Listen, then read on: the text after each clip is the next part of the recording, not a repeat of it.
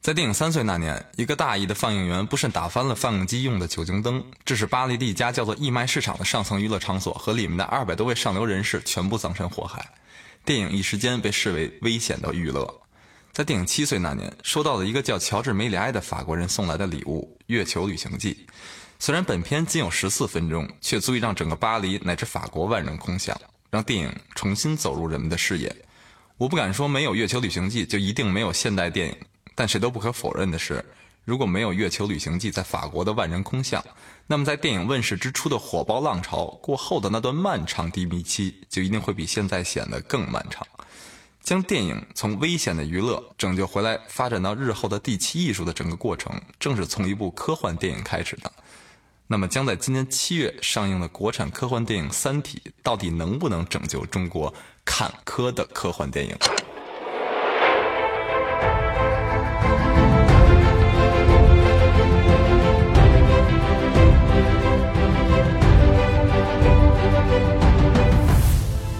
听众朋友们，大家好，欢迎收听本期的《鬼马电影之三体：迷雾中的盛宴》，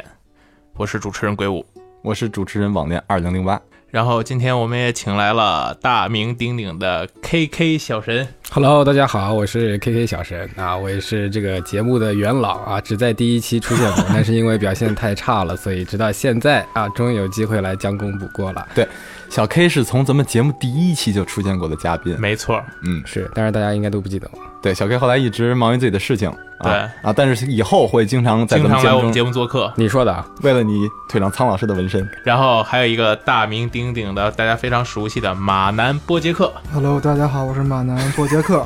呃，今天也是我第一次来咱们这个改版后的新节目呀，也是第一次和大名鼎鼎的 KK 小神合作，可以，还是很期待。哎，不过就是这次咱们这个主题，就是很贴马南这个怎么说呢，就严谨的理科生是吧？ 嗯，很多肾虚的声音，理科生，但是严谨嘛。生活中可以放荡，但是这个事情上还是挺严谨的哈。 人是好人，就是脑子不好，是吧？好，咱们言归正传啊，咱们这期聊的是什么呢？咱们这期主要探讨的是即将在中国上映的一部科幻巨制啊，《三三体，此处应有虚声。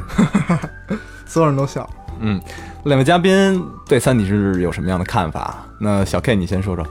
呃，先说科幻吧，因为其实科幻一开始我其实看的本土的作家叫柳文阳，嗯，啊，他的作品包括给我印象最大的是《一日球》，因为我本身也是导演嘛，这个青年的不成名的导演，曾经有想过要改编过，但是后面有种种原因了，以后有机会啊，王炼再请我来的时候再说。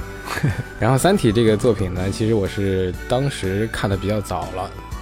当时零六年出来的时候，也大概也就是高中的时候看，当时是印象非常震撼，因为当时英语不是特别好，没有机会去啊、去去接触太多的国外的这些科幻作品，但是当时第一次读到刘慈欣的这个《三体》的时候是非常非常震撼的。马南呢？嗯，怎么说呢？像我其实对于国产科幻没有这么了解，包括看这个《三体》也很晚，可能是去年还是前年，我才第一次来看这个书。当时听到这个《三体》这名字也很久了，因为好多人现在网上论坛上啊，嗯当时就有各种各样的什么崇崇拜者啊，确实，在在在说《三体》，说是神作，对说是最伟大的作品，我就一直怎么挺不屑的。其实，我说这个这个名字，我看这书的封皮儿，我就觉得这什么东西啊，三修以为是，三修， 有可能。然后后来就是有一天实在无聊了，我说我看一眼吧，然后就连看了一个星期，没停看了下一个来星期，没停下来，三部曲看完了。嗯，我觉得确实是完全出乎我的意料，确实是一个非常非常宏大的这么一个作品。我嗯就是很少在国产的非乡土文学里面看见那么宏大叙事的这么一个作品。确实是。然后这本书的大家评价也都是，就属于一边倒的，嗯，差不多。都说 好，就是谁看谁知道嗯嘛。呃只有只有些个别的是总是在跟它里面那些物理学啊什么的东西较真儿。对对，对对有有较真儿的，对对对对，但是对于故事呢，没有人对它有什么否定的，或者嗯因为是大家没看过这样的，不是因为你这较真儿的，还有一个人专门出一本书，谁出的我忘了，叫《三体中的物理学》。 专专门喷好几本了呢，那书是一是个系列是的，喷他还是什么？就是就说它里面的物理学有错误说你这物理学有问题，嗯再用一大堆公式，那公式我都看不 懂，再否定它，说你说的不对，哎，也是借着三体挣钱的这对人。，但差是不多你也差不能能能不得不说，就是《三体》真的火。就是因为火，的所以才有人干这种事情。然后话说回来，咱们今年中国的科幻巨制《三体》 啊，刚才在开头我就问过大家这问题，二位对《三体》小说刚才评价完之后，刻意回避了我对于《三体》电影的问的这个问题啊。，对，我再问一遍啊，《三体》能不能拯救中国发展很坎坷的科幻国产科幻电影？嗯，我觉得还是先由刚才发出嘘声的 K K 小神来说一下。呃，我个人啊，稍微收敛点说的话，我是完全不看好的，完完全全不看好。 你你这是收敛那点你说告诉我，对就是如果说咱们现在就放松状态的话，你怎么说？傻逼。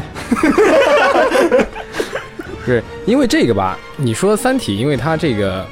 那么出色的一个作品啊，它改编成影视啊，无论是电视剧还是改编成电影，这都是一个值得去叫好的一个事情，因为它势必会会会会打开一条这个科幻的一个比较呃正规运作这么一条道路，对吧？但是如果你们看到过这个《三体》的导演和他的履历，监制没毛病，监制是这个刘慈欣本人，然后和他的那个出品人吧，是吧？出品人二狗，空二狗，孔二狗二狗啊，对。然后，如果你们再看了那个预告片的话， 我觉得那就是真是无敌了，这这这个无敌了。 对我觉得他是可以和魔兽世界一一较高下的，就是看这话啊怎得么得，讲这这话这话怎此么言讲怎讲？ 没有没有对没啊有没有，我本来是本来是想想奶他一口的，但是后面发现这个比喻不太适合，横空世界一较高下了。因为因为这这个，因为他理论上他如果拍好的话，嗯或者说在他们眼里，在张帆帆的眼里，嗯或者在在孔二狗眼里，他觉得他应该是和他至少是同级别制作吧，没毛病吧？我觉得《三体》他如果真正要做的话，它绝对是一个系列长片，它是一个极为宏大，对对星球大战这这一个人家挺宏大的，人家花了两个亿去做，二点二亿，对，是啊，然后呢？对啊，但是它本来是应该一较高下的，但是你就我就说了嘛，刚才看那些东西以后，你就绝对是无敌无敌，就就银河战舰，啊、等于说小 K 现在还没有看过这部电影，就可以，你敢下这样的断言，可以，我剁只手，他拍的好，我剁只 手，在节目中啊我剁只手，然后 OK 你们抽奖发送 送给送送送给粉丝， ，OK，啊啊，那马楠呢？嗯，小 K 刚才说他剁只手，我可以赔他一个手指。就一只手指，怎么说呢？嗯，《三体》这个作品，我是这么想的啊。虽然它很伟大，但它本身它的里面的那些故事和那些它的叙事的东西就不太适合被改改完全改编成一个影视作品，那、已经是就是会很注定会少一些力量了。对更别提它这个整体的主创人员又是这么一个草根儿出身吧。哎，不是，你说这儿我插一句，说这个张帆帆，原来是不是开网大的呀？是 对，是吗看他那个履历，就是那个名字啊，他之前好像有三部作品吧，啊，第一部我已经忘了，第二部叫做《密室之不可告人》，哥们儿看过，可以吧？ 哥们亮儿相在是吗电影院里看的，如果我没记错啊，就是这个名字。然后第三部叫做《密室之》，忘了，就是拍那种午夜低对成本恐怖片儿那种。那不是人家拍的不是网大，必须纠正一下。那还院线院线院线，哎这是院线我对我对在电影院院里看的线，嗯对不起，张帆帆导演，对不起，啊，原来原来这是张帆帆导演的作品，对， 哦哦是什么意思？心里有咱数啊你了你。要你要咱们凑一个一起一你你也不剁只我手，我我没有，我我刚哦，只是在思考，就是如何保持自己的，就是连贯的保持自己的风格嘛。就像咱们提过，很多导演在开始阶段的时候会有自己个人风格，嗯，对吧？我是在想《三体》如何继续延续他之前的这种个人的这种很有很有特性的一种风格。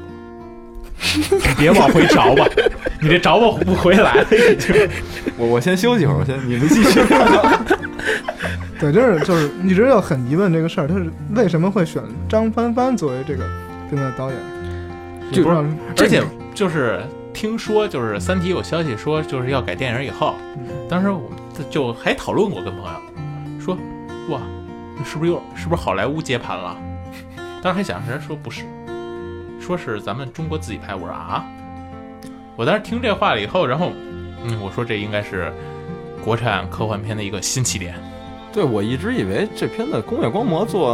啊，乔尔卢卡斯拍啊，嗯，那也不一定怎么着，我靠，对啊，没毛病。不是但是如果你说真要是让中国导演拍的话，我觉得也有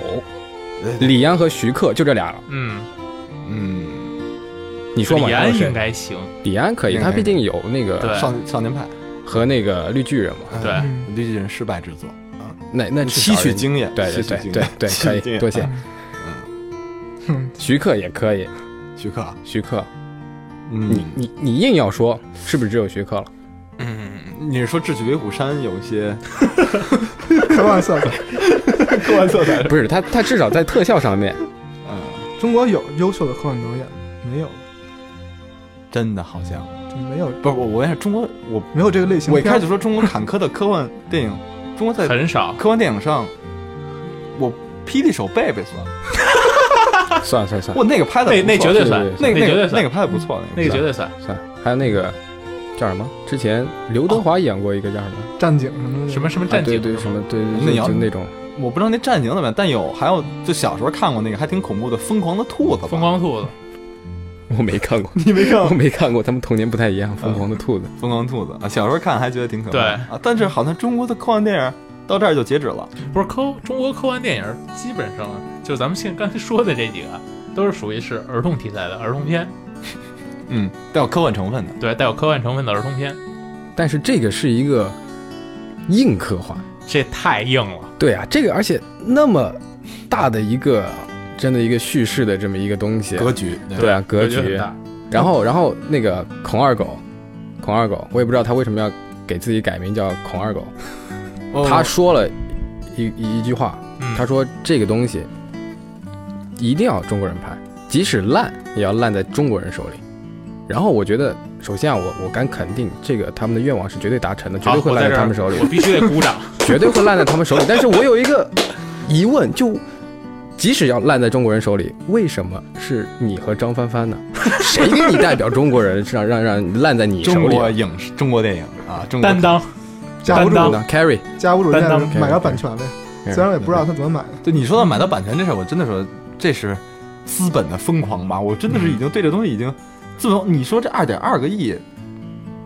哎，我不知道怎么如何运作这件事，我靠，这个一切就是让我感觉这个组合啊，到现在为止，包括这二点二个亿，包括《三体》，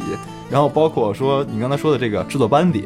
啊，这一切让我在脑海中就是一团迷雾。嗯，啊，虽然马上就要揭晓了，揭晓了，对吧？啊，话说回来，咱们之前也有过，咱们有过一个觉得很，咱们说过一个片子啊，直白的说，咱们对那片子评价不是很高嗯，啊，是就是咱们第一期咱们就说过的是什么呢？咱们当时只都看过他的他的宣传片，也没看过电影。我我后来我不知道大家看没看过啊，但是后来我也没看，就是 QQ 飞车打猎啊啊啊， 对，当哎，时上了吗？我不知道，知道就看到宣传片。啊 估计也只能看看宣传片，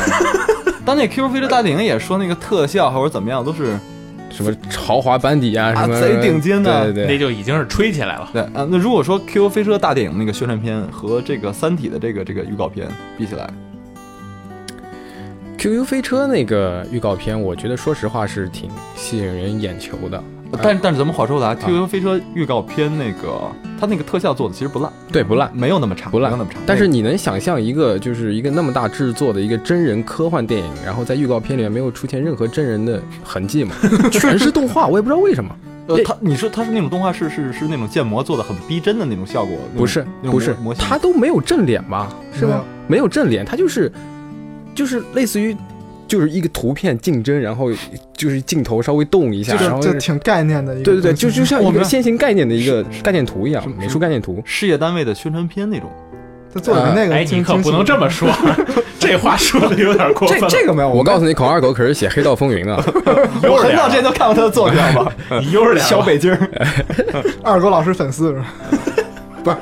到现在为止，咱们对吧？大家所有人都非常回避孔二狗这个问题，只有小 K 刚才就是刚才可以，大家们再回去听一下啊。小 K 刚才对孔二狗老师哎有不是，我是他狂热粉丝啊！我有有有一点质疑，在刚才的时候说，不是我哎为什么没质疑为什么是这样一个组合？我我非常肯定他绝对会烂在他手里。我非我是他忠实粉丝，我对他这个话，对啊，非常嗯，这信任。 以剁手，对啊马南是陪着人手指，嗯对，嗯，我剁着手表示相信他的话，赞，点个赞。另外一只手，不过就是大家都其实很了解，就是《三体》这部小说，但是其实我有一个疑问，嗯，但我我能说吗这事儿？我不知道我能不能说。说我也你我没就说之前，我也不知道你能不能我说。对我你还你还说吧。就是叫什么心刘慈欣，对，刘慈欣这这大哥是不是犯了点儿错误啊？在这书里，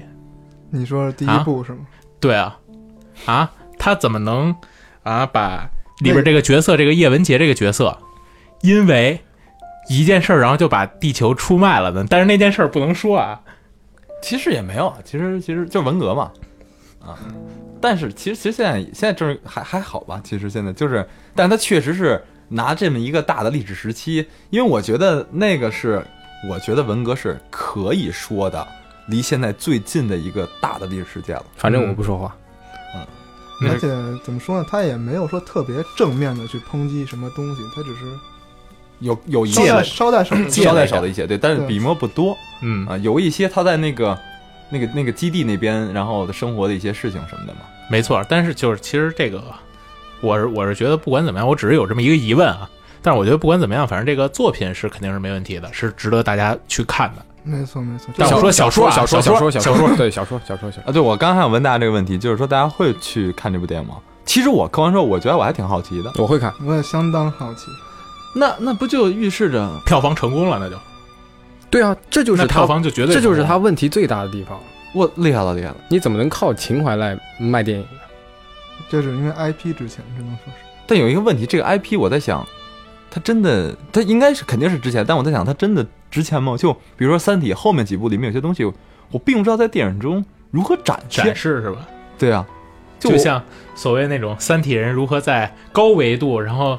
高维度的东西在低维度扩展展开，包括什么这个降事儿维攻击啊？降维对啊攻击啊，什么二二分博、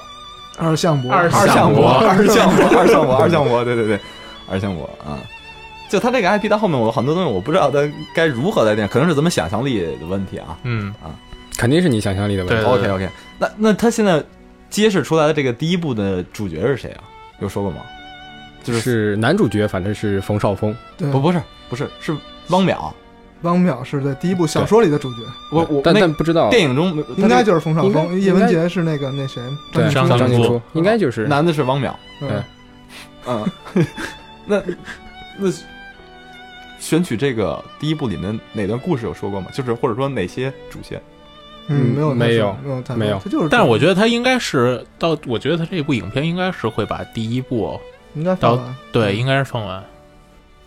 之前有消息说，《三体》这个电影它会拍成三部，后面有传出说会拍成 六部，也不知道他们是到底想要赚多少黑心钱。这事儿你就别担心了，让二狗老师心里有数。开二十年，嗯， 二十年。中国的星球大战嘛，前传后传一块来，对，说实话，如果他就这个制作，绝对至少是《星球大战》，不能说至少，这这这没有没有再往上的了。就其实它的格局是比《星球大战》还要大的，对对而且它包括它的想象力，我觉得有些东西表现形式上，它在文字阶段描述的时候就已经很超前了。对，嗯，啊，他把真的让人看到这书之后觉得个体的渺小啊，就是他在里面完全已经不是说，嗯，现代这个很多方式，包括《星球大战》还是几个之间相互 PK，还是打仗平等的。力量嘛，对对对对对，啊，但这里面他讲的一个是一个文明的之间的一个区别，对，就是非常真实的一个东西，就可能他在很大一段很好几章描述了一个东西，但可能在最后一章突然就被一个东西踩死了，对，就是这种很残酷的一个，而且他还就是在书中其实抛出了一些，我是觉得啊，就是肯定是有一很大一批人是被这个元素吸引的，就是他抛出了很多就是专属的那种名词，词汇啊，对面壁者、嗯，破壁者、执剑人，对，执剑人，就是这种，其实质子，就而且其实就是他这些职业名称，你一听就就很网络，就很游戏化嗯的那种东西。但是历史就是这样，就是在电影这过程之中，刚才不是说过嘛，在开篇就说过，说科幻电影是从电影产生之初就是一个确立出来的这么一个一个形式题材对对一个形式，而且它还拯救了当时低迷的电影，因为科幻电影特别好的一点就是符合。特别符合美国好莱坞那个那个造梦的那个嗯，对啊概念，那个没错概念啊。嗯，包括这个电影史上很多重要作品都是科幻电影，没错，就比如说库布里克啊，嗯在六十年代是六十年代吧？对，六八68年年68六八68啊，六十年代的时候就拍过《二太空零漫零游一太空漫游》啊，没错，然后到了二零一年，好像不是那么漫游的，啊，对吧？包括包括说《银翼杀手》，对嗯《银对银翼杀手》是哪年？也是八几年不的，我这我是说他那个拍的片，他应该拍的也是二十一世纪的事儿，对，也是二十一世纪啊，都是在对不久将来进行一些展望。一些大胆的猜想，对对对，蒸汽朋克的那种对什么的，啊都是很经典的作品。《黑客帝国》没错，呃，而且呢，这些也都是原著改编。呃，《银翼杀手》对，嗯原除了刚才我说的《黑客帝国》吧， 《黑客帝国》是原创，《银翼杀手》是原著改编，对对，然后二零一太空漫游好像也是有原型的。对，它是对那个非常著名的原著，对包括最近就是去年刚上的《火星救援》，嗯，对也是对改过来的，嗯大家对于这个，就像《三体》也符合咱们说的这个这个东西，改编，就大家对于这个科幻电影啊，也而且科幻电影特别奇怪，就是科只有科幻电影是有大量的这个原著改编啊，而且科幻电影的原著改编还是没有中间值的，基本上就是两个极端，对，就是不要不然就烂的一败涂地确实，啊，要不然就是成为经典。没错没错。怎嗯么说呢？其实据据我据我的观察，嗯其，实这个东西很有意思，就往往是越它牛越牛逼，它越著名的那种科幻作品、科幻原著，它改编成的电影就越容易失望。反而是那些小短片、那些不经不起眼的那些作品呢，它改编起来反而是可以容易成为一个大作，比如说去年的《火星救援》啊，等等等等。哎，我觉得是不是这样一个原因？就因为小说它如果写的很好的话，就是它会就是你脑子里想的影像，每个人可能想的都不一样，但是通过文字性的描述。你就无限的往上面去添加你对喜你欢的东西，脑你补喜欢的嗯元素，对而电影不是这样，电影是说就是我现有的技术，我可能能做到最好，但是我可能没准还是达不到小说中所描述的那个样子。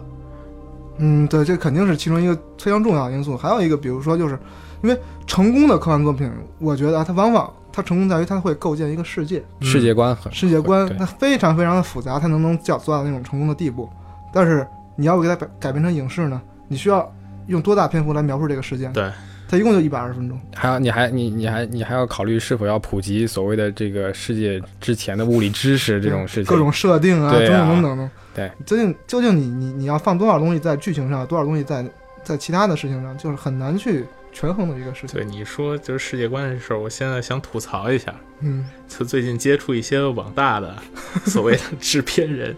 每次跟他们聊天都是一定要给我这儿就是洗我的脑，就跟我说，就是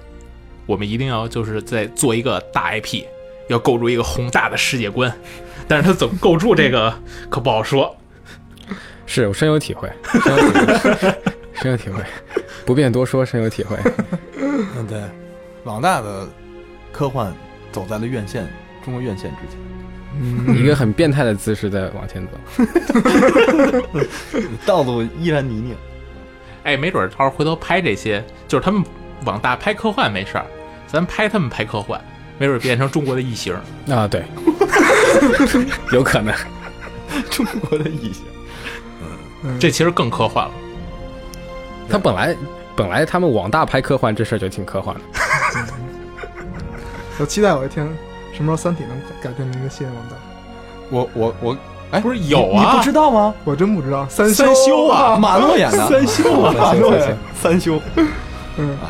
永人远永远走在院线的前面。人已经走在二狗老师的前面了。呃，但是我三修我我没有看过，但我了解好像讲的是那个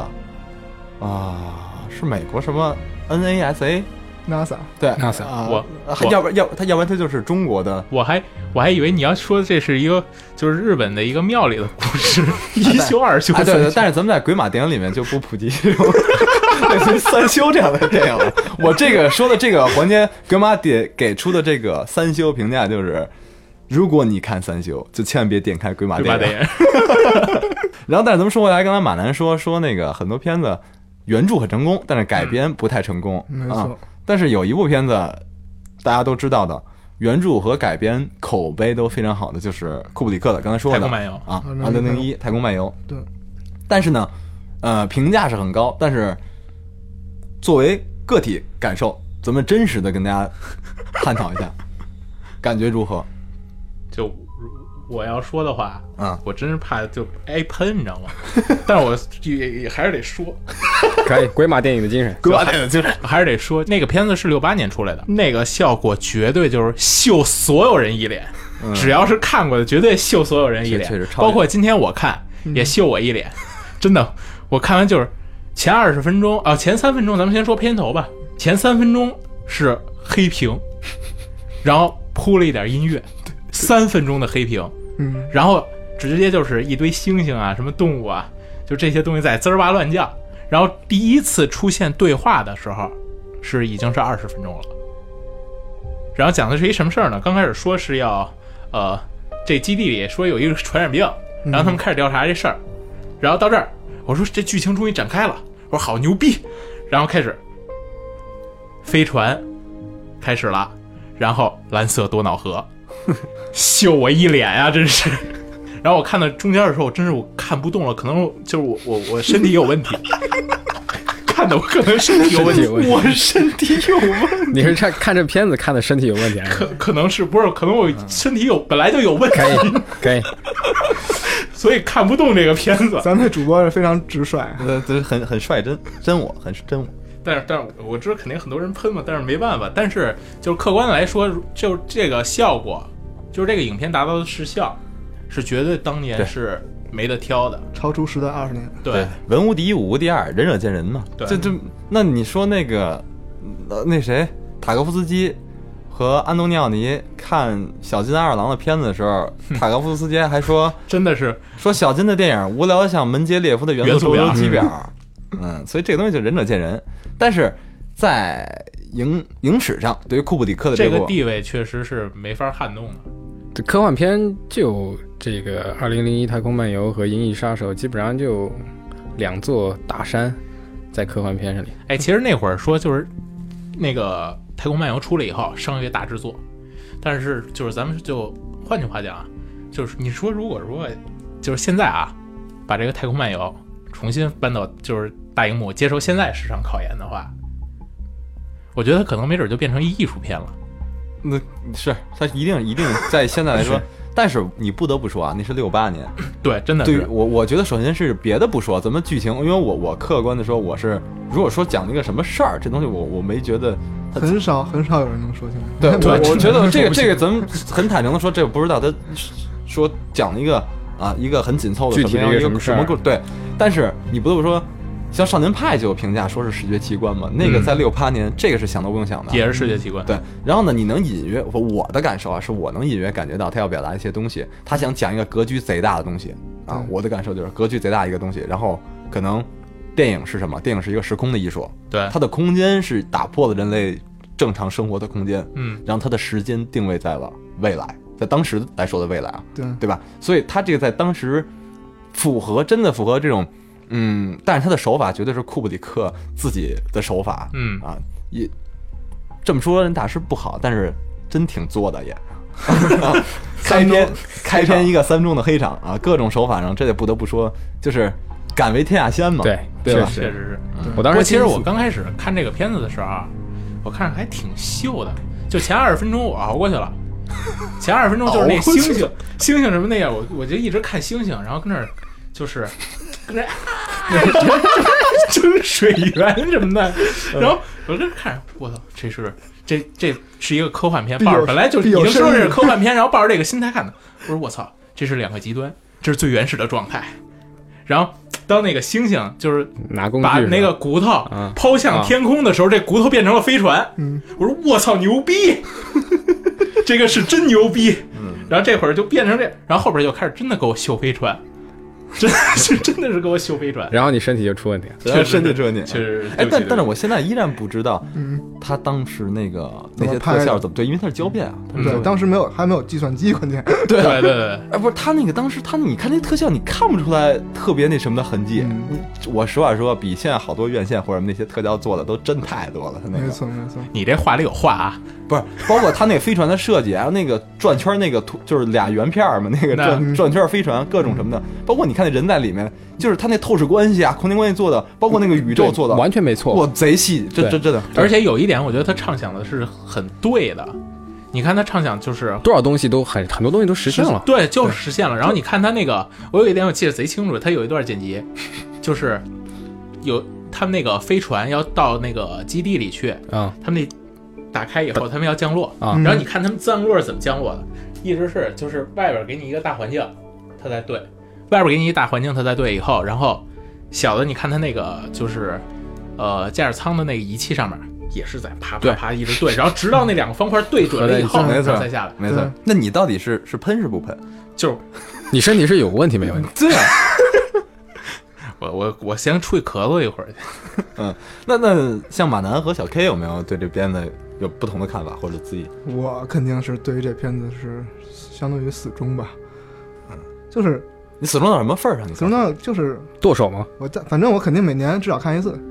哇，那那那那那从什么时候开始？六八年，不是，六九年六九年， 真的到现在看过多我至少看了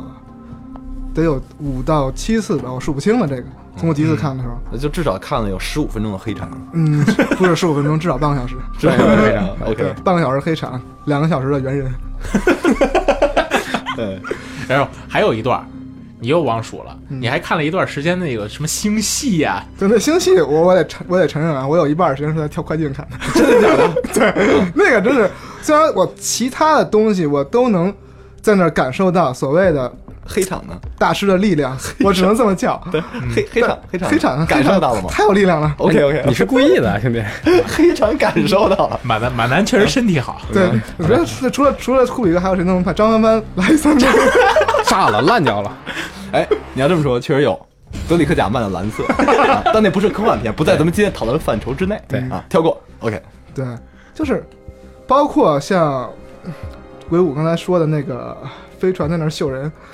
秀人，秀观众的时候，但是你不觉得他那种他那在那儿漂浮晃悠，伴伴随着那个配乐《蓝色闹小河》那种感觉，就是很舒服吗？是就是你我能看进去，完全能看进那种感觉，就是、但但是就是其实确实挺符合这片名的，漫游嘛，对，漫游。没错没错，而且。而且它有中间有一段说的就是那个两个执行任务的宇航员和那个计算机干共掉同了，对对对，被那 Hill 个九千，对，被 Hell 九千，然后开始去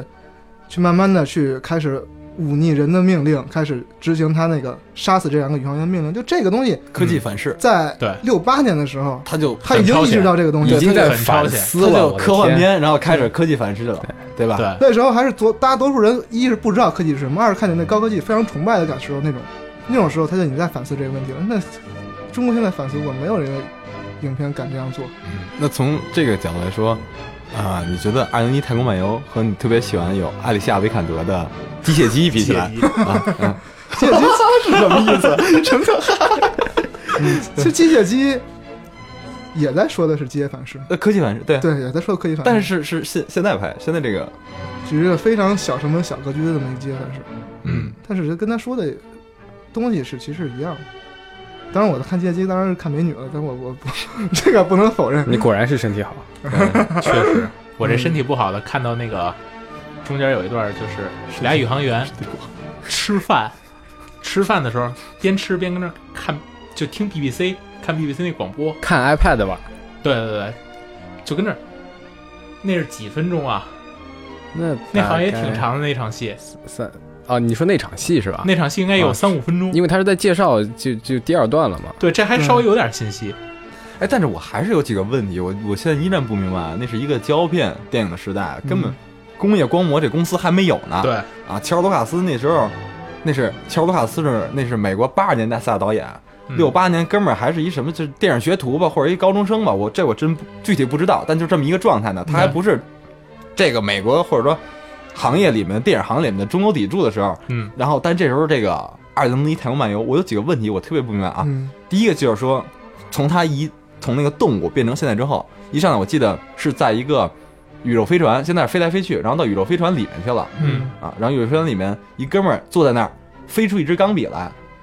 啊，对，，有没有有没有对印象啊？有有当时我看到这个第一个，就包括后面它有很多大量人的这些这些生活在宇宙飞嗯船里面的，但是我看到这个飞出来这钢笔的时候，我当时在想，这是怎么拍的？啊，然后包括说后面那些人，对吧？我依然是在想这个问题。包括刚才我说过的，它这些特效是如何做的，在一个没有说当时工业光魔和电脑特效的一个时代。还有一个问题就是，你看它开篇的那个动物嗯，啊，嗯那个猴子能看出来是人扮的，肯定是啊，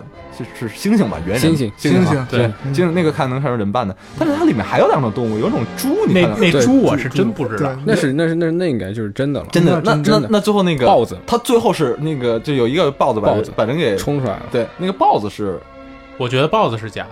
因为为什么我觉得它是假的？我觉得应该也是人扮的，因为你看，就是虽然说咱们说拍动物的时不候，啊是啊从从从人人伦角度来说，那应该得得是假的。不是从动物，就咱们先说动物，动物两眼睛是有光，有时候你拍它，嗯，但是它那光贼亮，绿的，对对，的都对已的经闪了，开始，对，嗯，但可能是过度了。如果说是人扮的，但是细节还是有的。嗯，嗯确实，像包括那个飞船，其实咱们能解能猜想的空间很小，基本上就能确定它一定是模型来拍的。哎，但是那我我有一个疑那问，失重是怎么做的？失重它是你那个吊威亚吊的，它可能它就是真的是吊上去的，好像是对怎么我是看过一个，它是吊威亚吊的。反过来吊还是怎么着？我具体的我给忘了，哎那反正它确那实个是挂你着还。记不记得它那个里边那个空乘嗯给人送餐的时候，啊，它它走那转一圈儿下是吧？对，转那一圈转是起来吧？那怎么做的呀？ 不知道你得问张帆帆了。对，有一问题，咱们聊哪儿去了？ 不是漫咱不是漫游呢吗？咱们那不是要说中国坎坷的这个说中国三体吗？那怎么办？主持人身体不好怎么办？对不起啊，怪我喽。我还没问小 K，你是对《二零一太空漫游》是什么看法？呃，基本上该说的都说了，反正我觉个得人它个是让我感受到了这个星宇宙星空的这么一个广袤。嗯，啊，同时我觉得别的不说吧，就是同样身为这个影视行业的从业人员，嗯说如果有一天我拍一个东西，我可以百分之八十的预言三十年后的今天，我觉得我真是无敌了，真的。他他预言了太多东西，包括确实 iPad 的原型，错，确实那种声纹的，就是声音和指纹的那种，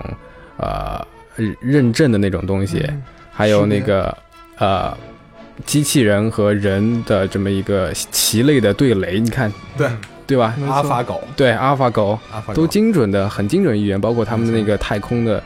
无论是飞行器还是船呃那个舱内的各种东西，基本上我们到现今的近几年的科幻作品，基本上还是和那一样。对对，没而错，这个作品是六八年。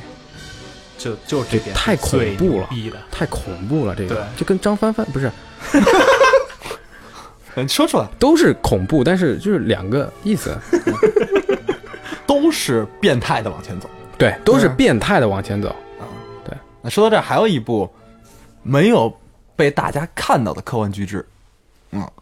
佐杜洛夫斯基的《沙丘》沙丘对啊，沙丘但是，但我为什么说的是佐杜洛夫斯基《沙丘》？这是有一个有一个那个纪录片纪录片很有名啊。嗯嗯但是我因为《沙丘》是被拍出来过的，嗯，但是只有佐杜洛夫斯基的《沙丘》没有被拍出来过。嗯，对但沙丘其实拍出来还不如不拍， 看它现存的那些沙丘的电影，包括像一些很知名的导演大卫林奇，他拍过《大沙丘》，对，但是也是一个像他的水准，怎么说扑街的一部电影吧。佐洛夫斯基说，看到他拍出来的《沙丘》之后，之前很担心，然后看到大卫林奇拍出来《沙丘》之后，感觉很开心， 嗯很可爱。这《沙丘》它是也是一个大 IP 了，相当于对，对，其实沙丘是可以跟三体做一个对比的，它都是几部曲，嗯然后讲了一个非常呃全新的、极为宏大的价值世世界观，没错然后每一期的主角还在更迭，因为那个主角已经死了，老死了，不管什么什么死了，然后下一期又留一个新的主角，没错比如是他的孩子，或者是他的怎么人。嗯，就是非常宏大的东西，都有人有野心把它改变成画面，改变成一个影视的作品。但是这个结局，《三体》我不知道，但反正《沙嗯丘》三体你知道，我知道， 三体，三体我的手指也知道。但《沙丘》反正所有人知道。现在还有人想拍《沙丘》吗？应该没有了。嗯，可能佐杜洛夫斯基其实沙丘这个，我我最早我我是真没看过电影，嗯，但是我最早接触沙丘是游戏，对，那个真的好像比红警还早，对，《沙丘两千》沙对丘，上那去真的比红警还早，小 K 你打过吗？你就点头。红警我 打过，我问你《沙丘》有没有打哎呦不好 意思没打过，对不起。嗨， 《沙丘两千》这应该也是属于咱们这个岁数人的第一批游戏了吧？应该算，应该算应该对算。吧？呃然后就是红，它应该跟红警九五是不相上下的一个年代，九五红警啊，不是之后的红警，红就是马赛克红警。对，这沙丘也是马赛克，沙丘两千，当时呢所炫以它爆好了，它好像效果比比那个红警九五好一点。也也有限吧，毕竟当时技术也摆在那儿，能跟我普及一下《沙丘》是个什么样的游戏吗？跟红警一样，一对样，也也是这造种造房子嗯对风景一样即时战即略啊时战略哦。但它是沙丘，就是外星那么一个，就都是沙漠嘛，相当于是一个大沙漠，是吧？我对记对得对，那个世界，一个星球什么全是，相当于就是像疯狂的 Max 那种废土文明那种感觉。哦对对，它然后它那儿有一种香料，好像对，就是那个星球的特特有的特产，特产然后非常值钱。就那星球什么都没有，啊就是一个个香料，就是这种资源吧，就相当于就相当于咱们现在这个中东什么都没有，就有石油石。就沙特，那是一个这种资源，对嗯，最贫瘠的地方，但是它具有这种资源。然后咱们的主角就是在这个这个地方生长，然后统治了宇宙，最后包括说沙丘啊，沙丘是佐洛斯佐多洛夫斯基那版没拍出来啊嗯，，但佐洛夫斯基是一个也是很有个性的一个导演确实，啊，嗯他之前拍有什么《圣山》对《圣雪》啊，就是都是带有我觉得我认为就是带有强烈 B 级片儿那种色彩的啊一个东西。我不知道他拍的沙丘是什么样的，但是看他那个纪录片里显示来说，嗯，这个这位导演为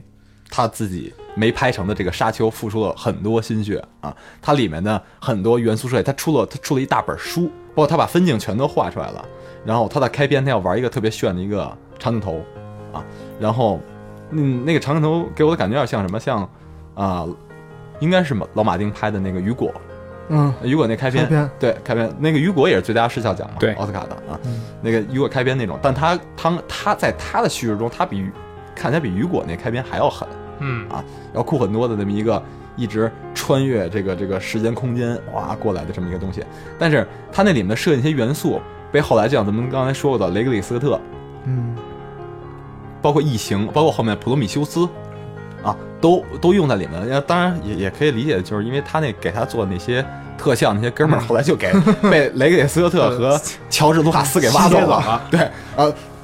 等于说白了就是说，呃，佐洛斯基自己没有那个拍成没有排成，但是给他干活儿这哥儿几个 都起来了，都起都来是科了。幻大咖了。都都是起喜来欢了拿卡了。对啊，话说回来啊，话说回来，这期咱们接着说这些被改编的这个科幻科幻作品啊，嗯我觉得确实，我在想为什么被改编。我突然我刚刚走，咱们一边聊一边想这个问题，因为这个东西它和电影编剧的范畴吧，它可能确实它需要一些特别专的一一一一些东西。对对你得有一些科学的这些素嗯设养，定，对对，你有这些特别专的东西， 然后所以可能这跟呃，因为电影编剧更多是偏这个行业创作者更多是偏比较感性的一个人的一个嗯状态、啊，对对，所以可能他就不适合编剧去把它做出来，更适合就是说作家去写出来这样，尤其硬科幻，尤其硬科没幻错，对，然后再把它呃搬上荧幕。但是说回来，有好有坏啊，基本上作品没有中间值，就是要不然特别好，要不然特别坏对。包括咱们最近这年安德的游戏，安德游戏嗯，那也是科幻史上的一个极为经典的作品，它那个地位非常高，它连续两年拿了雨果奖。它的原著啊，嗯说的是它的原著。对对，但是电影呢，我大家我不知道看没看过啊，我是中国电影院上了，院线上了，对对，又去上了，对嗯啊我要去看了。票房还可以，我也去其实看了，啊。但呃，其实电影呢也没那么差劲了，但是就是没兴趣。呃对，就是就是呃，看起来是个老手，但是看起来不是个新人，对看起咱来不是，但是就是不不够不够好。对像《最阳民谣》里面说那句话 一样，啊，就是不够好，没有什么，那不是一个很有反响的一个作品，对。然后包括刚才马南也说过了，说《沙丘》拍过两版出来，包括对大卫林奇还指导过一版。对，啊，都是口碑极差的作品。包括还有一个就是是去年吧，应该上的一个美剧嗯， 《高保奇人》。对高高保保去年奇人上的，我还没没没看过《高保奇人》这，我说实话个，反我没看正我我我看了一下，我看了一下是这样，就是咱们节目好像还推荐过这个这个作品。对，嗯就是就是刚谢开始霆锋推 荐的，嗯霆锋，嗯听听风推荐的对，这刚开始他推荐完我看了一下，就是我觉得这个架构是很好的，他等于把历史就是给篡改了。啊，高保奇人是是那个用电影拯救那个是吧？对，但是就是它里边就是说的是一什么事儿呢？就还是就是二战的时期，它给设定的是法轴西心斯轴胜心国赢了，法西斯胜利了，轴心国胜利了，然后就是盟军就是败了嘛，嗯，等于轴心国瓜瓜分世界以后，然后我看前两集啊，后边我真是就追不下去了。我身体不好，身体不 好，身体不好， 身体不好。然后，但是我觉得他有一地儿，就是他设定有点过分了。嗯他一直想着说是你，包括他这片子里，我不知道原著小说我没看啊，嗯但是他这片子里一直设定说就是盟军这边他想用，就是想把这个历史给改过来，依靠的是什么？是一本电影胶片，很抗电影。是一本电影胶片。我觉得这有点太刻意了。虽然说咱们干这个啊，都觉得对电影有就是那种无比的崇敬，但是我觉得这个还是有点过分了。那这个美剧我也看了，我嗯也客观说，那可能那几天我平时身体还不错，那几天 那几天状态一般吧。 你那然后个身体也不好了，然后也没追下去，有点累。嗯然后，但是我印象比较深的就是他那个美剧的设计，就是开篇是雪绒花的音乐，如果对我对没记错，没错没错，是啊，是雪绒花的音乐嗯啊，这个倒还挺让我觉得挺耳目一新的。对然后呢，当然看他那个剧情简介，就是文字性的东西，感觉还挺不错的，但是真正把它变成影画像面之后，对，其实我觉得也一般。对，这虽还然是霆锋推荐过，其实理论上像这种科幻作品其实是更适合改编成剧的，改编成什么就是剧剧剧啊剧剧集？对，集相对其一百二十分钟的电影，对对对，对对对。但其实它要是改编成剧集，其实也有一个问题，这就是说，就考验导演的处理手法，就是一个节奏的问题。啊， 《高保奇人》就是有点拖了，嗯对，以及还有单集的成本，对，作为科幻片来说，这是一个非常致命的一个那因素。作为科幻片历史上还有一个片子不得不提，《嗯星际迷航》系列。啊，确《实星，际迷航》系列，其实这个可以跟之前那几部就是可谓的大作改编可以做一个对比。对星际迷航系列可能在咱们国内，呃，不是那么被人熟知，就不像星球大战那么一种状态。但嗯是它在真正的科幻迷眼中啊，地位是非常高的。对。是可以说是宇宙硬科幻的第一大 IP。哎，其实说到那个，就刚才咱们一直说改编，嗯，就改编其实也是因为就是咱们现在老说 IP 这个词儿，是因为它是有一定那个受众群体的。嗯，但是就是前去年去年还上了一个片子，嗯，我觉得它其实也是就是你要说 IP 是肯定没问题的，嗯，就是大家肯定都认同，你说啊，就是原来乔治卢卡斯那个系列。星星球大星战球大战，嗯其实去年上的叫什么《原力觉醒》是吧？对，但是那个片子我算了，我还是我看那可能身体时候也不好，这回我身体也不好，啊那个 那那个片子真的就好奇怪，啊它好多就跟我真的真的奇怪，就是那 黑人大哥，就是大哥，就是他那个里边那士兵，嗯然后就莫名其妙的就他本来要去屠杀那个村子嘛。对，然后后来嗯突然一下，好像感觉有可能有是神的力量吧， 原力觉醒，原力觉醒，这真觉醒了，但是他觉醒没觉醒，没没觉醒力量，觉醒人性了。就但是就很好多他设定都特别莫名其妙，嗯，不合理。 我估计他也是有一定的在剧作上的一个要一个需求吧。他是嗯必须得得往后得更快的去铺展，所以他没有办法去在那个点上去去去追究或者去去去展哎对，开。但那点让人晃神了，对相当于，确实是，对，确实是。也不能说光那一点，反正这个整个片子你看下来，就有好多莫名其妙的也点。不是莫名其妙，但没有什么没有什么令人惊喜的地方，对，确实，非常平庸，非常平庸，跟他之前所宣传那种星战的延续啊，这种这种铺天盖地宣传就是很也有让人延，续，也有延续。是延续了，但是这个落差感还是挺强的。对，就延续就是那个当当当当当当当当当当当当当当，然后竖着泪轴飞的字幕，对，对，啊嗯。但是呢，你说《火星救援》还不错，对吧？嗯啊，但是还有部片，《火星》还有部片子什么，《普罗米修斯》嗯啊，嗯我觉得我对《普罗米修斯》评价就是很一般了。嗯，嗯，同一个都是雷格斯特对，啊，都是雷格斯特拍的片子。但是《火星救援》，我觉得其实它这个科幻成分啊，我觉得更偏，它更偏剧情，更讲嗯那个马达蒙，就是这个人啊，对，就自己一个人生存。其实我是说，他是把它放到了一个火星，然后它就变成那个科幻环境，嗯，对？吧？它它里面一定会有些科幻元素，这是肯定的。对，但是如果说你把它这个东西，就是说把这些完全把这些东西都放到地球上来说，它也可以是这么样相同类相似情感的一个故事拯。拯救大兵瑞恩啊，我是我是传 奇，对对对，或者是假如就是可以说这个人就就就迷失在一个什么荒野里荒面岛求生啊，对对之类对的对啊，就也是是可以的。但是，所以说它的发力点是科幻是元素，它发力点还是对这个局面。孤独，对对对。但是普罗米修斯他想看起来的这个逼格啊，就会更高很多了。对，就是还是栽在了这个宏大上面。但是它这宏大之后，让人感觉看起来那些画面之之外的东西特别空洞，嗯就没有没有感受特别强烈的东西，嗯反而什么都没剩下。我的感受是这样的，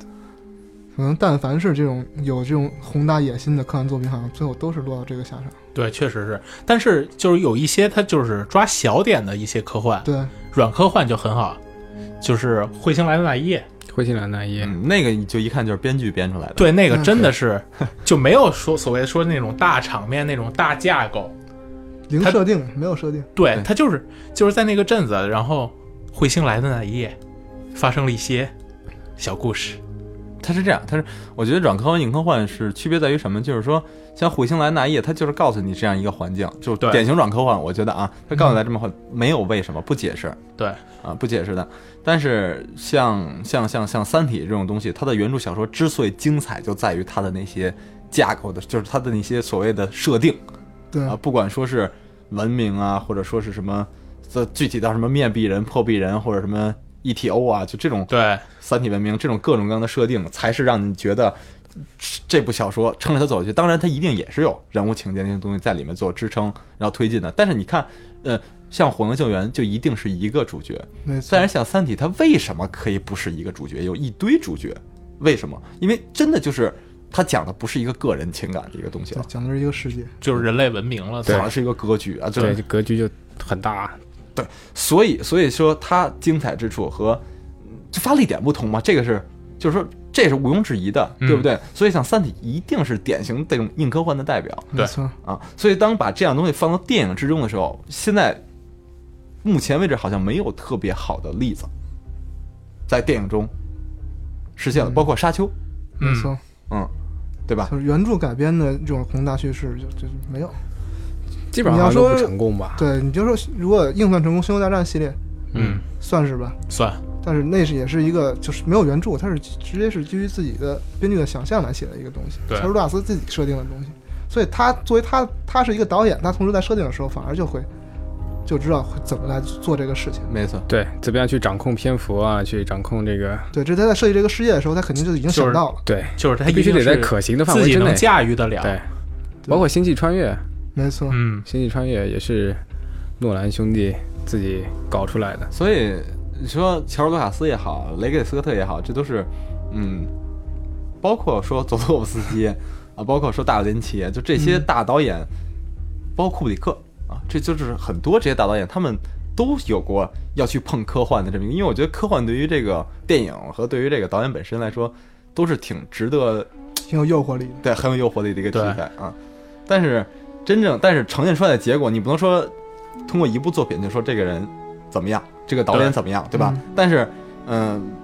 呈现出来的最后结果就是各种各样的，对有的失败的失败于涂地，有的很好，就非常好。对，其实还是可以找到一些规律在其中，就这个科幻作品、科幻作品电影的改编，它基本上就是也是为我们为什么说不看好《三体》的原因也在于此。那说到这儿，我有一个有一个还有一个片子，呃，张艺谋导演的《长城》 啊，对不对？我我张艺谋导演《长城》，我还没有特别具体了解，但他是不是也好？我我听说也有一些科幻成分在里面。是嗯呃我其实听说是，听说是，但而且而且后期量很大，但应该是至少在，应该是至少特效应该很多，但我不知道科幻成分科有多幻少其。实魔幻、奇幻啊都有吧，应该是这么一个东西。对，同样也是一个超宏大的制作，也是在今年上吧。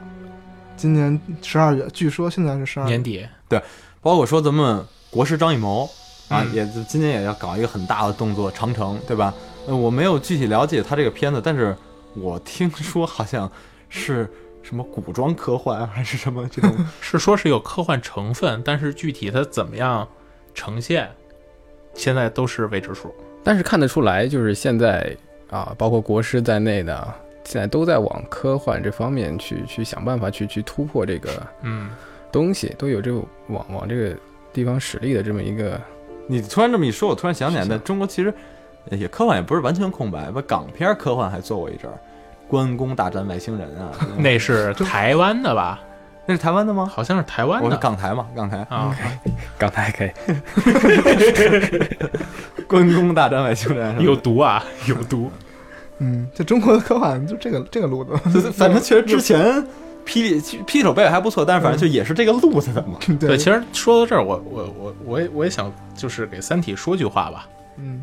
就是这个片子不管效果，到时候回头咱们给大家呈现出来的效果是怎么样的。咱们首先要说就是这个团队，肯定我我是觉得啊，这么大制作摆在这儿，他肯定就是不管是导演还是咱们说的，就是二狗老师，他们都会整个团队都会去努力，去努力做这件事儿。其实压嗯力吗应该非常大。对，这个这个，但是这个行业里面，真正认真去干的都很努力，呃，这就是这个行业残酷性嘛。而且嗯不管怎么样，我觉得他敢碰这个，敢接这个，我觉得他还是有一定勇气的，因为就是就咱们国产科幻确实空白期挺长的，嗯，是这样，但是就没有什么精品。我觉得有些东西很难界定，就是说，勇气是有的，嗯，但是成绩永兮又一舞，中光强兮不可凌，就是 怎么说呢？嗯、这个东西有勇气，但是对于它的这个结果预期很明确，很直接。我比如说，我这么举一个例子啊，跟大家参考这么个问题。我现在就说，如果说乔治·卢卡斯嗯，啊，来和他的工业光魔来做这部片子，顺理成章，我没有说顺理成章，我就想问你，你是怎么感觉的？我是觉得就是顺理成章。呃，你觉得顺理成章？对那马南呢？嗯，反正至少我会期待。你会期待？ 至少比张帆帆好吧？所以话又说回来了，就是对于这个《三体》，现在咱们今天因为在节目开头咱们就说过了，就你二位嘉宾的预料是必死无疑，嗯，然后包括这个鬼舞，基本上也是，啊，就是只咱们就只给吧，包括我在内也对他一定会去看，但是结果不看好，嗯，这么一个状态，对吧？然后包括说，对于不光是这一部啊，说整个《三体》这个 IP 做电影，或者说它里面内容做电影，嗯咱们都不太看好的这么一个状态啊，是不是跟这个团队有直接 关系？肯定直是接有啊关系。有，当然了，肯定特别是有是特别是说实话，我对孔二狗老师、孔二狗这个人不是的特别的一个认认可的这么一个人不是铁粉吗？啊。我啊。对 啊，怎么回事啊？首先因为他在呃，我不知道你们知不知道那个诺贝尔哥的那个事件，嗯，说来听可以听普及一下。就是在一个啊访谈类节目里面啊，嗯然后他就是有有嘉宾出场嘛，然后会和、我们称之为导师吧，嗯会导师会对他一个评定啊，怎么样啊？你会说你你你每个人要说自己的故事啊，哇，你嗯干什么的？你有什么想法？那个节目我给忘了，但是但主持人叫张绍刚，那那节目叫什么？我给给忘了张绍刚就是那个什么求求职职的那那个个啊，对对，嗯应该直是来啊直往是吧？啊，非应该你是莫差不属多了啊，对，可能就是非天你莫天属津台的是吧？对对，对不知道不知道具体是名字叫啥那个节目，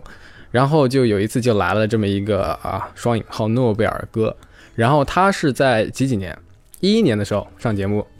嗯，他说我探测到了引力波， OK，我知道了，我知道了，想起来了吧啊？OK，我是一个东北的一个老师对吧？不是老师吧？我不知道就他啊，的，我想有一段时间是那种民科郭啊对对黑民科，就是他，对那个就是他，就是他是，不是一个老师？我记得是记得岁数挺大的吧，郭姓的，对，四岁数四五十的，岁数挺大四五了十，的嗯哦，我想他好像没有，四五他十好像没有学历对，对哦好像他没有是什么�辍学吧，还是怎么着？哦，我不好知道像没有学历，好像没有学历。中间省略，反正他就是这么一个人。他说他也测到了引力波，引力波是我们是什么？今年年初吧，去年去年啊，嗯才才才被正式的 NASA 怎么着发现的哎，认可去年去年底还是今年我怎初，么觉反得是正就是今年啊今年初反正就啊很对很近很近对，很近很近。它是一一年就出来了。然后这个引力波就是今年啊出来了以后啊，然后这个视频就被翻出来，嗯，然后一大堆人说哇有眼不识泰山，啊哇嗯这真是神人。但其实那个人是民科，呃什么叫民科？就是民间科学，嗯就是它是不是建立在一个呃科学理性的这么一个原则上去弄的？嗯它是怎么探探测到引力波？他说它是呃玄学、八卦阵嗯各种的啊，所以说有个引力波，你明白我意思吧？明白它没有一个科学的这么一个东西论在证，过程，嗯对，对，它就是引引力，它就是八卦、 阴阳、嗯，太极图，嗯，反正就这样就嗯就出来了。然后在这个事件出来以后啊，视频被翻出来以后，孔二狗当时已经荣升为游族影业 CEO 游族影业啊、不是这反正是主主舵吧，嗯对吧？不知道是 CEO 还是什么的，嗯他转了这个微博，他说我力挺这个郭老师。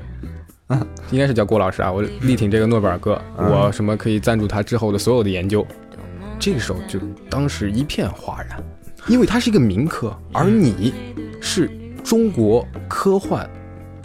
这阵个营，对你你你是第一，你真正的就是你你你要扛把子的，你是你得扛你 扛起手，然后你去站队到民科那儿去了。我当时就就就真是爆炸，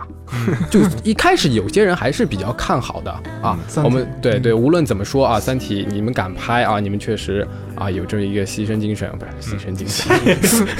嗯 对，第一个吃螃蟹，对对对，还是挺佩服你们这份勇气的。勇气的但是你作为出品人，我靠，往民科那儿一站，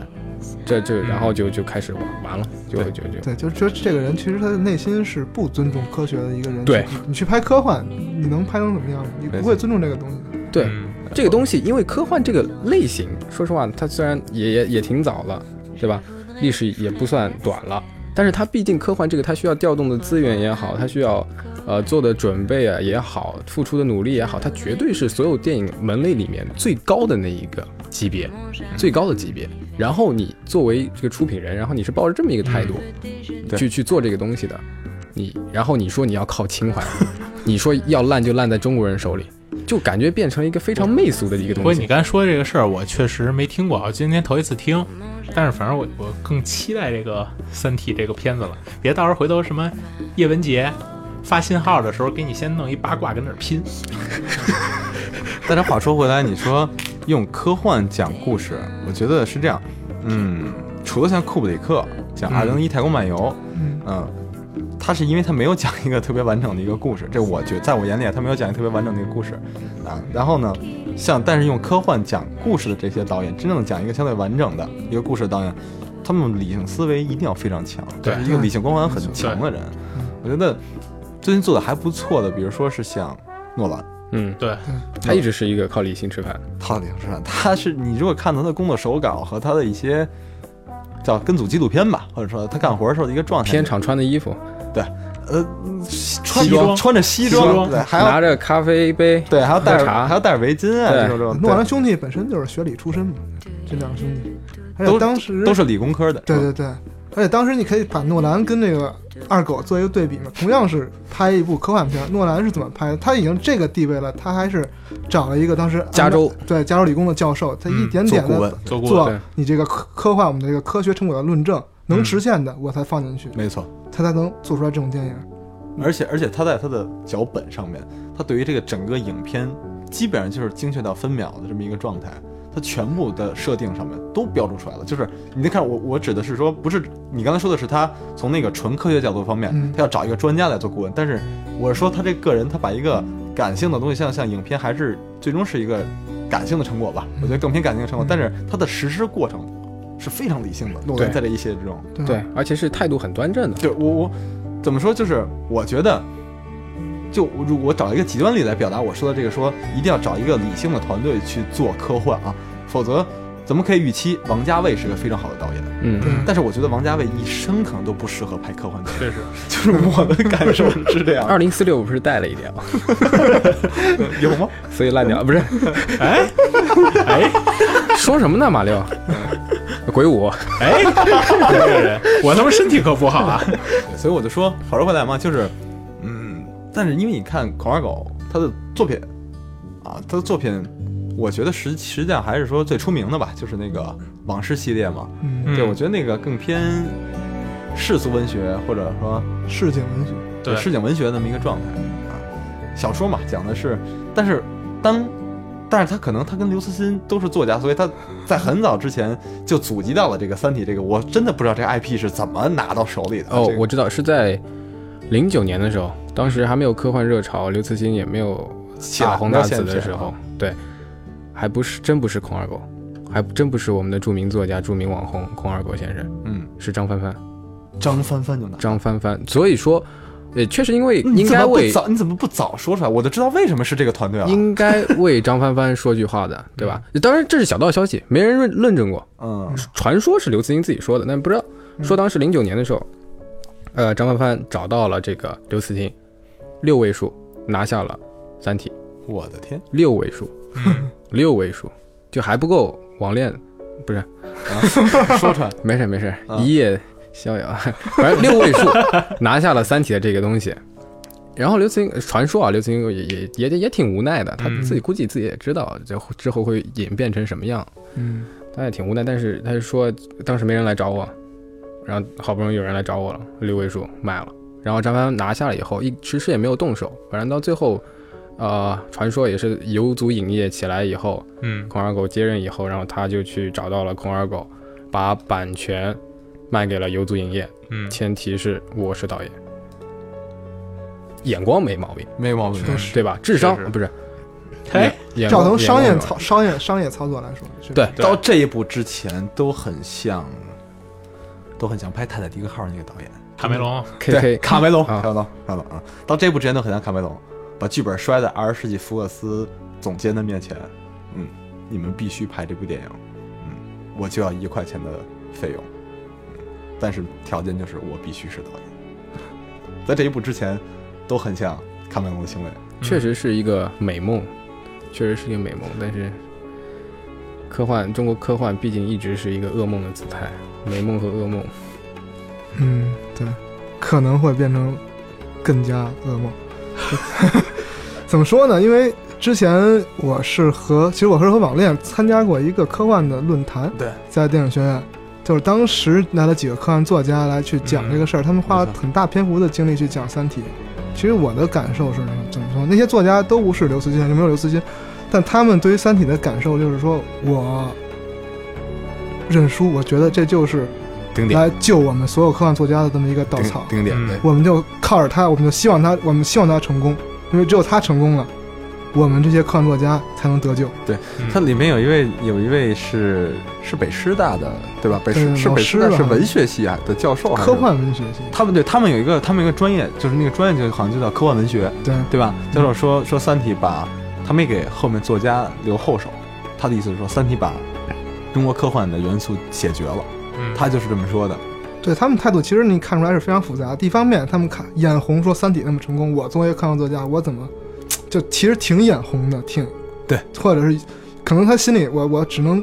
猜测，有一方面是希望《三体》没拍好 的，我只能去这么 猜测。但是在另一方面，他们的理性告诉他，他《三体》必须得拍好，对对对，他们才能说我们才能生存下来，我们才能发展，中国的科幻才有可能去发展。嗯科幻电影，科幻电影，对，但是说到头，中国科幻其实呃要继续发展下去的话，我觉得其实也有很多暂时是不可解的一个问题，比如说审查制度，因为你想嗯科幻这么一个东西，无论是硬科幻还是软科幻，你要有这么一个科学的这么一个幻想的这么一个点在，啊，比如说是一个科学的一个失误啊，反正反正或多或少超能力也好啊什么的，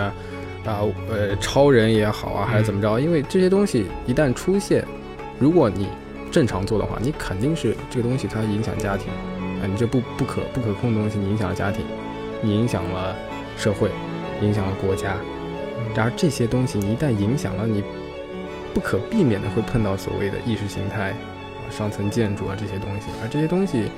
你要碰的话，那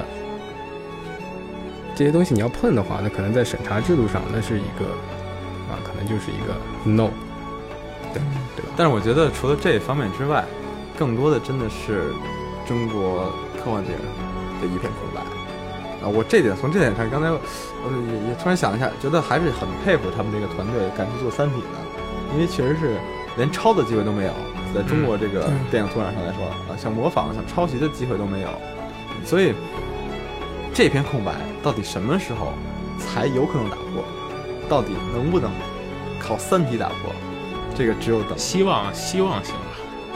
我反正挺希望我把手剁掉我我我是我是真，因为我也没希望他可以嗯我也没有放狠话，虽然我预期很差，但是我还是希望对，他能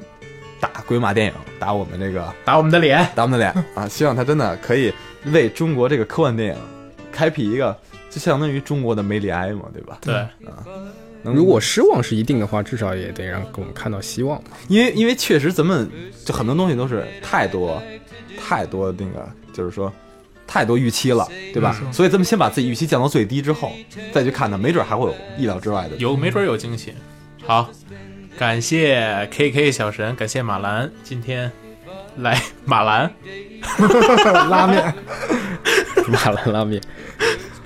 感谢感谢两位今天来我们节目做客，谢谢。谢谢谢谢谢谢谢谢谢希望大家身体保重保重。我确实我这身体啊，你自己的你自己我的身体手指和他的你们俩手的身体部件好好保 重，对，应该应该保全没问题。 要保不全其实也是也认了。值了值了值 了值了值了值了，好，谢谢二位。谢谢谢谢。鬼马电影专注电影一百年，拉钩上吊不许变，朋友们快来约我哦！同时感谢新英互联对本栏目的大力支持。咱们下期再见。再见。